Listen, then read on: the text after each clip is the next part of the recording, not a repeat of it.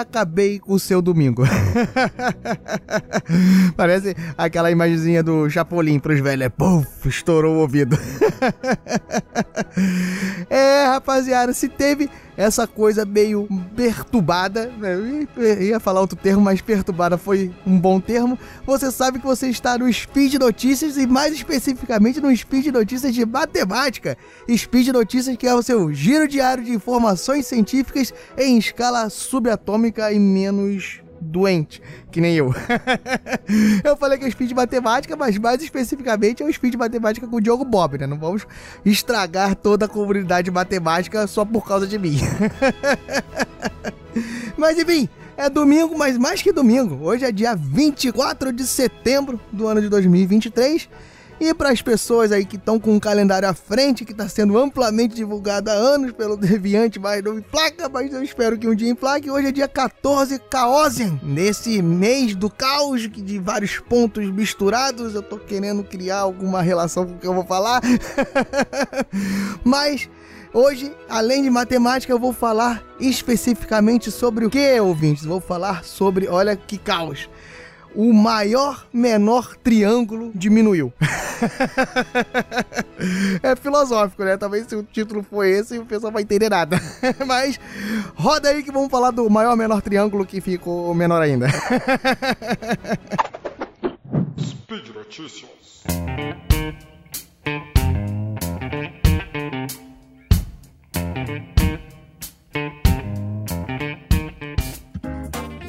Bem, pessoal, que história é essa de maior, menor triângulo? Que bagunça é essa? Rapaz, pense o seguinte, vamos começar é, visualizando da onde que veio esse avanço para a gente perceber que é uma, é uma coisa meio complexa de você tentar analisar. É, você imagine o seguinte, você imagine um quadrado que tem pontos distribuídos dentro desse quadrado, beleza? Então, se você tiver três pontos dentro desse quadrado, você vai ter um triângulo ali que você vai conseguir formar dentro desse quadrado. Pode usar dentro, a, a, o ponto pode estar na bordinha também para você visualizar melhor, fazendo um triângulozinho ali, encostando nas bordas do quadrado. Mas enfim, os pontos poderiam estar ali dentro. Imagine quatro pontos. Se você tiver quatro pontos dentro desse quadrado, não são os vértices, tá? São quatro pontos ali dentro você poderia formar até quatro triângulos diferentes. E essas coisas vão progredindo. Se você tivesse 10 pontos ali dentro, você poderia formar até 120 triângulos diferentes. É uma questão de combinatória, você relacionar os vértices e você percebendo sobre isso, você vai vendo que a quantidade de triângulos, até intuitivamente, né, quantos mais pontos você vai colocar, aquelas brincadeiras de ah, quantos quadrados você enxerga, quantos triângulos você enxerga. Então, quantos mais pontos você tiver ali dentro, a quantidade de triângulos possíveis a serem formados vai crescendo numa velocidade muito grande. Não é exponencialmente, mas é fatorialmente, é bem grande. E dentro dessa temática, o alemão Hans Hebron começou a estudar justamente essas formações. Hans Hebron, que era um alemão que fugiu para a Inglaterra no período da Segunda Guerra Mundial e por volta do final dos anos 40, ele aí o que diz a história, né? ele observando um pilotão, né, um, um, pilotão do exército passando pela rua, ele percebeu que esse pilotão não estava em uma formação específica, ou seja, estava a famosa zona. Eles estavam andando juntos, mas porém de, uma, de, uma, de um arranjo ali aleatório, né? Não, não parecia ser nada programado dentro daquelas formações militares que nós estamos acostumados a ver em vários filmes, por exemplo, que falam sobre guerra. Diante disso, Hans Hebron começou a imaginar qual seria a arrumação desses soldados, se você for facilitar, porque eu falei lá dos quadrados, né? Você imaginar uma área ocupada pelo pilotão e os pontos que eu comentei sendo os soldados. Então, qual seria a arrumação ali aleatória dos soldados que teria, né, um triângulo, o menor triângulo ali, ou seja, a menor formação entre três soldados, né, uma, a região formada por três soldados, de maior área possível. Obviamente, naquele caso específico, seria pensando em, em os soldados cobrirem, né, eles resguardarem uns aos outros, ampliando a sua área entre eles. Então, o estudo de Hebron foi todo focado, né, nessa busca, né, pela maximização do menor triângulo. Ou seja, né, já, já falei mais de uma vez aqui, acredito que vocês tenham entendido, E o menor triângulo, você arrumar os pontos, ou soldados, ou qualquer outra coisa que você queira numa área específica, arrumar de uma forma que o menor triângulo que você tem ali, ele tenha a maior área possível, me tornando repetitivo. Essa enunciação é basicamente simples, porém, o estudo sobre isso é bem complexo, pessoal, porque repare que eu falei que são pontos, assim, aleatórios, informações aleatórias. Então, conforme vai aumentando os pontos, vai criando-se uma dificuldade numérica combinatória muito grande e como a, o arranjo, né, pode ser qualquer tipo de arranjo, isso cria uma gama de possibilidades muito grande. Se a gente fosse, exemplo, achar o triângulo de menor área possível, fica até fácil, né? Porque se você pegar três pontos, quanto mais os três pontos estiverem próximos de estarem alinhados em uma reta, menor vai ser a área do triângulo. Ou seja, você pode rearrumar de uma forma que a área do triângulo chegue muito próximo de zero, ou seja, zero. Se você imaginar três pontos alinhados, né? Você traça uma reta entre eles em tese, tá, pessoal? Isso aí é uma extrapolação da ideia de triângulo você teria ali um triângulo de área zero, né? Porque são os três pontos, você estaria. Pensa como se você estivesse pegando a pontinha do triângulo, empurrando para baixo, empurrando para baixo e a base se abrindo. Vai diminuindo cada vez a área. Se você encostar lá na base, o triângulo some e a área é zerada. Então, para você ter um triângulo mínimo, você já percebe que você nem você nem precisa de muitos pontos para perceber que você pode arranjar de uma forma que a área do menor triângulo ali fique cada vez mais próxima de zero.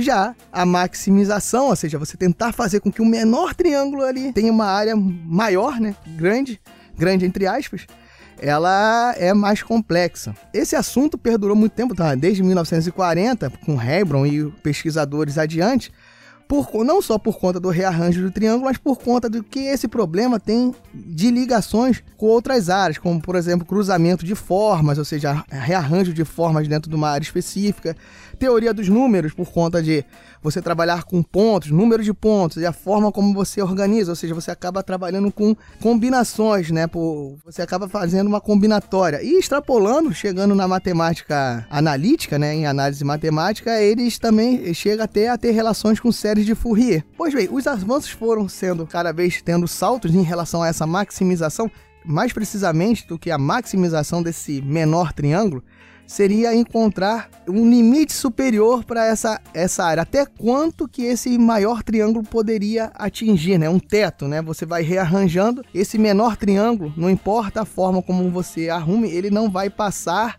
de tal percentagem da área do quadrado, da área ali que você delimitou, né? Da área do, no nosso exemplo aqui do quadrado. Pois bem, esse estudo foram tendo avanço até que ficou parado. O último avanço é datado de 1980, ou seja, nós estávamos há mais de 40 anos sem grandes avanços nessa área, até que me, alguns meses atrás, Alex Cohen, Cosmin Porroata e Dmitry Zakharov, eles conseguiram um avanço nesse teto que o menor triângulo poderia ter, né? Um, eles abaixaram esse teto, descobriram que esse maior triângulo, esse maior menor triângulo, né?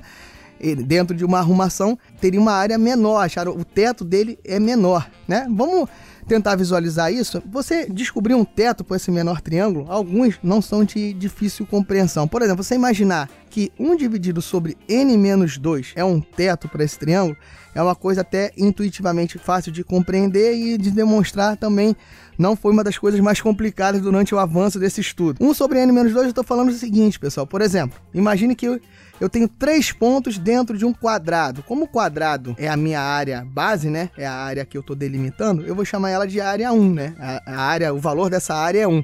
Então, quando eu falo 1 sobre n menos 2, se eu colocar três pontos ali dentro, n sendo o número de pontos, 1 sobre n menos 2, você ia botar lá 1 dividido por 3 menos 2, daria 1 sobre 1, ou seja, você estaria falando o seguinte, com três pontos você só tem um triângulo lá dentro. Então o maior, menor é o maior, é qualquer é desses, dessa, desse exemplo é, é o, qualquer coisa, qualquer adjetivo sobre o triângulo desse conjunto de pontos vai caber porque só tem um triângulo. E como a conta aí ó, deu 1, é óbvio que o teto, ou seja, como ele está dentro do quadrado, é óbvio que a área desse triângulo vai ser menor do que 1, a unidade, né, a área do quadrado inteiro, porque o triângulo não vai ser, a área dele não vai ser maior do que o quadrado em que ele está dentro, né? Beleza, pessoal? E se você for extrapolando, por exemplo, ah, quatro pontos, por exemplo, que eu dei que a gente disse lá no, no, no início que dariam quatro triângulos diferentes. Com quatro pontos, você imagina, né? 1 sobre 4 menos 2, você estaria falando, né? 1 sobre 4 menos 2 daria 1 sobre 2.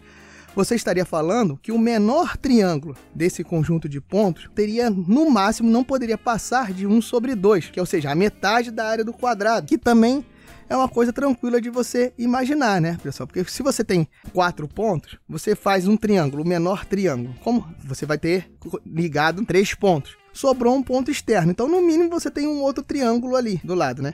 Se esse menor triângulo fosse maior que a metade da área, ele não é o menor triângulo, então esse outro triângulo ia ter que ter a área maior que a dele. Quando você juntasse esses dois triângulos, né? O, o menor, que você disse que a área dele é maior que a metade do quadrado. E esse outro triângulo que sobrou, como ele é maior, ele também vai ser maior que a metade da área do quadrado. Se você somar os dois, um é maior que a metade, o outro é maior que a metade. Se você juntasse os dois, ia dar mais do que um, né? Ou seja, ia dar mais do que a área do quadrado. Eu não sei se eu estou falando rápido demais, mas acho que vocês conseguiram entender a lógica, né? Espero que vocês tenham conseguido entender a lógica do 1 sobre n menos 2, considerando n a quantidade de pontos, ser um teto, né? Ser um, um limitante para essa área do menor triângulo, dentro de um rearranjo de pontos ali, dentro das formações de triângulos que você faça. Pois bem, como eu falei, essa ideia, esse 1 sobre n menos 2, não é das coisas mais complicadas matematicamente de você conseguir demonstrar.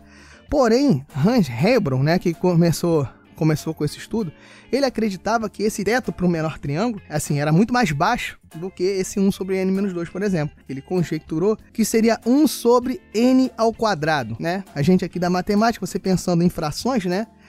n ao quadrado tende sempre a ser maior então, como n ao quadrado é maior, se você está falando de uma fração, você está falando que o denominador, a coisa que está dividindo ali, é, cada, é maior. Então, automaticamente, o resultado final é menor, né? Essa fração vai ser uma parcela menor do todo. O que, que eu estou querendo dizer? Por exemplo, que 1 sobre n ao quadrado é um teto muito mais baixo do que esse inicial que a gente pensou sobre 1 sobre n menos 2. Por exemplo, se a gente fosse pensar num rearranjo de 5 pontos, né? Uns 5 pontos dentro do quadrado, esse teto inicial lá de 1 sobre n menos 2 ficaria 1 sobre 5 menos 2, que daria 1 sobre 3, é um terço. Ou seja, você estaria falando que um teto ali para o menor triângulo, ele não poderia passar de um terço da área do quadrado, de 33%. Se esse teto for demonstrado que era 1 sobre n ao quadrado, que era o que Hebron ele conjecturou e imaginava, 1 sobre n ao quadrado para 5 pontos ficaria 1 sobre 25, ou seja, você estaria falando que esse, me esse menor triângulo, o teto da área dele é muito menor, tá vendo? 1 sobre 25 é muito menor do que 1 sobre 3. Pois bem, os estudos foram evoluindo por anos, né? E sempre esse 1 sobre n ao quadrado ficava dentro das expectativas de ser encontrado.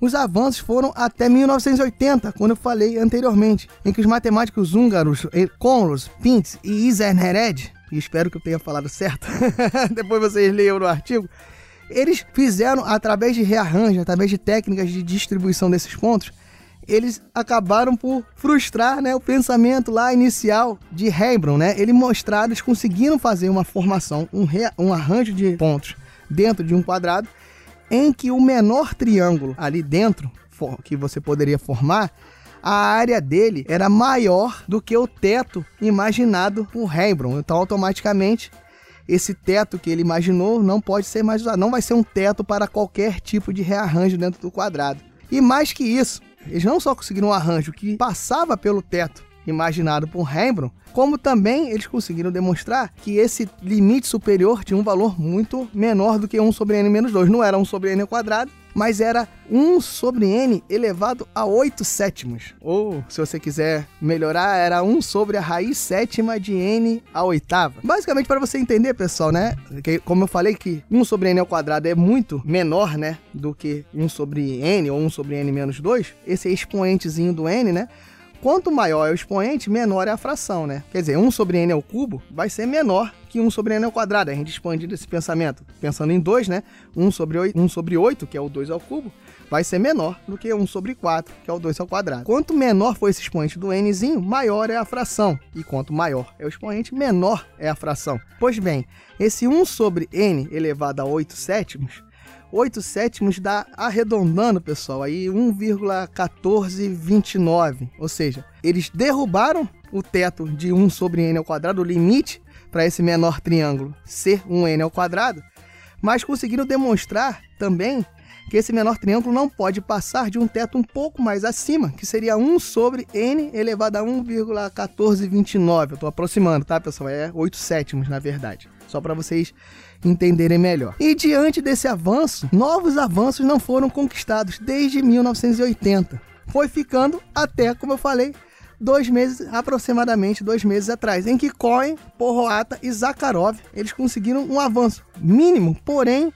bastante comemorado pela comunidade científica por conta de um avanço depois de 40 anos e por tudo envolvido nesse avanço, pessoal. Cohen e Zakharov, que são do MIT, juntamente com o Porroata, que é da Emory University, eles trabalharam conjuntamente e vocês podem ler no artigo, não vou me estender mais para não ficar muito denso esse spin, Porém, eles trabalharam com diversas outras teorias matemáticas, teorias de dimensões, dimensões de subconjuntos de números naturais, por exemplo, sobre rearranjo de faixas, você, você criando faixas ali no quadrado, faixas onde você poderia distribuir os pontos. Ou seja, vários estudos, várias teorias relacionadas a outros campos da matemática, até chegar em teoremas também de outras conclusões de, dentro desses estudos e dentro desse, desse pensamento, os três conseguiram, utilizando-se de teoremas e utilizando-se dessa todo esse arcabouço matemático para outros fins que já tinham sido desenvolvidos, eles conseguiram diminuir justamente esse limite superior para o menor triângulo. Cohen, propriamente na reportagem, diz que é um avanço, ora sim, pequeno, quando você olha, tá, beleza, não, não mudou quase nada, mas como eu falei, foi comemorado por ele pela comunidade científica por conta de um avanço depois de tanto tempo e pelo incentivo a novos estudos e novas descobertas, não só nesse problema, como nas áreas em que eles envolveram para desenvolvimento desse novo teto, desse novo limite superior. Tá, eh, sem mais delongas, né? Falando que o avanço foi pequeno, eles passaram esse limite superior de 1 sobre n elevado a 8 sétimos para 1 sobre n elevado a 8 sétimos mais 1 sobre 2000. Basicamente, pessoal, eles passaram o teto arredondando numericamente de 1 sobre n a 1,1429 para 1 sobre n elevado a 1,1433. Ou seja, eles aumentaram um pouquinho o expoente do n ali, como eu, como eu falei anteriormente. Quanto maior é esse expoente, como está na parte de baixo, né, entre aspas, da fração, como está no denominador, essa fração vai ficando cada vez menor. Então, de 1,1429 foi para 1,1433. E segundo os matemáticos, que comemoraram muito por conta das descobertas, eles esperam que isso tenha estimulado a novos estudos e eles acreditam que esse pequeno avanço depois de 40 anos estimule a um, entre aspas, corrida, né, mas uma proliferação de estudos que melhorem ainda mais esse limite, esse teto para o menor maior triângulo. Bem, pessoal, eu espero que você tenha curtido, né? O link tá aqui no post, vocês podem ler com mais detalhes aqui no post. A matéria tá em inglês da revista Quanta Magazine, mas é fácil, você lá no navegador consegue traduzir, você consegue ler com tranquilidade. Espero que você no seu almoço de domingo leia isso aí. Domingo de manhã, tinha uma música muito antiga aí, um sertanejo que tinha domingo de manhã. Pesquise aí, é domingo de manhã. Não, não, não vou cantar. eu prometi que eu não ia cantar, não vou cantar uma música que eu nem sei direto, direito. Mas enfim, você pode dar uma lida domingo de manhã para que no seu almoço de domingo, lá na mesa, você saia botando vários pontos e mande a pessoa rearranjar. rearranjar esses pontos e vendo os triângulos e falar, ó, oh, o menor triângulo, com certeza, o menor triângulo de maior área, esse menor triângulo, ele, a área dele não vai passar de 1 sobre n elevado a 1,1433 e lá vai fumaça. Ou pode falar 1, 1 sobre n elevado a 8 sétimos mais 1 sobre 2000. Bem, pessoal, fica aí, né? Dá a lida, assusta as pessoas no almoço e eu vou ficando por aqui. Se eu tiver falado alguma besteira sobre o rearranjo, sobre a teoria do, do maior menor triângulo, vocês comentem. Se vocês não tiverem compreendido muito bem e quiserem alguma explicação um pouco melhor, que eu possa ajudar vocês, vocês também comentem. Se vocês quiserem falar sobre qualquer outra coisa, comentem também no post. E mais importante do que comentar, se vocês não quiserem comentar também, é compartilhar. Compartilhe, eu sempre falo aqui, é muito importante compartilhar a divulgação científica. Faça esse trabalho, faça esse serviço para a sociedade, a divulgação científica, faça esse serviço para a ciência, para que cada vez mais ela atinja as pessoas, cada vez atinja mais pessoas E tiver sobrado um valorzinho aí sobrando na sua carteira quadrada, né, nos pontos distribuídos da sua carteira, não sei, mas se tiver sobrado um valorzinho e você quiser contribuir para o Portal Deviante, isso será muito bem-vindo. É através das doações de vocês que o portal se mantém de pé vocês podem fazer essa doação por três lugares. Olha só, um triângulo de lugares que você possa fazer essa doação. Você pode fazer pelo Patreon, pelo Padrim, pelo PicPay. Vai ser muito importante. Então, se vocês puderem contribuir, vai ser uma ajuda muito relevante para que o portal continue fazendo a divulgação científica. E, no mais, né, caso não possa, compartilhe. O mais importante, como eu já falei, é compartilhar. E no mais, eu vou ficando por aqui, desenhando quadrados na parede, triângulos dentro dos quadrados e estragando o seu almoço de domingo, porque o pessoal vai achar que você é meio doido. Valeu, pessoal, um grande abraço, fui!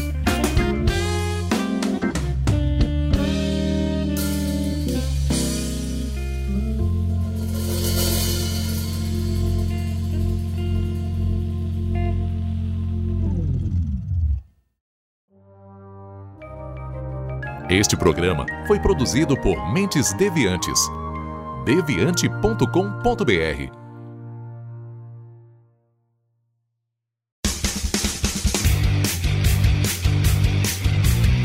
Cortes, edição de podcast.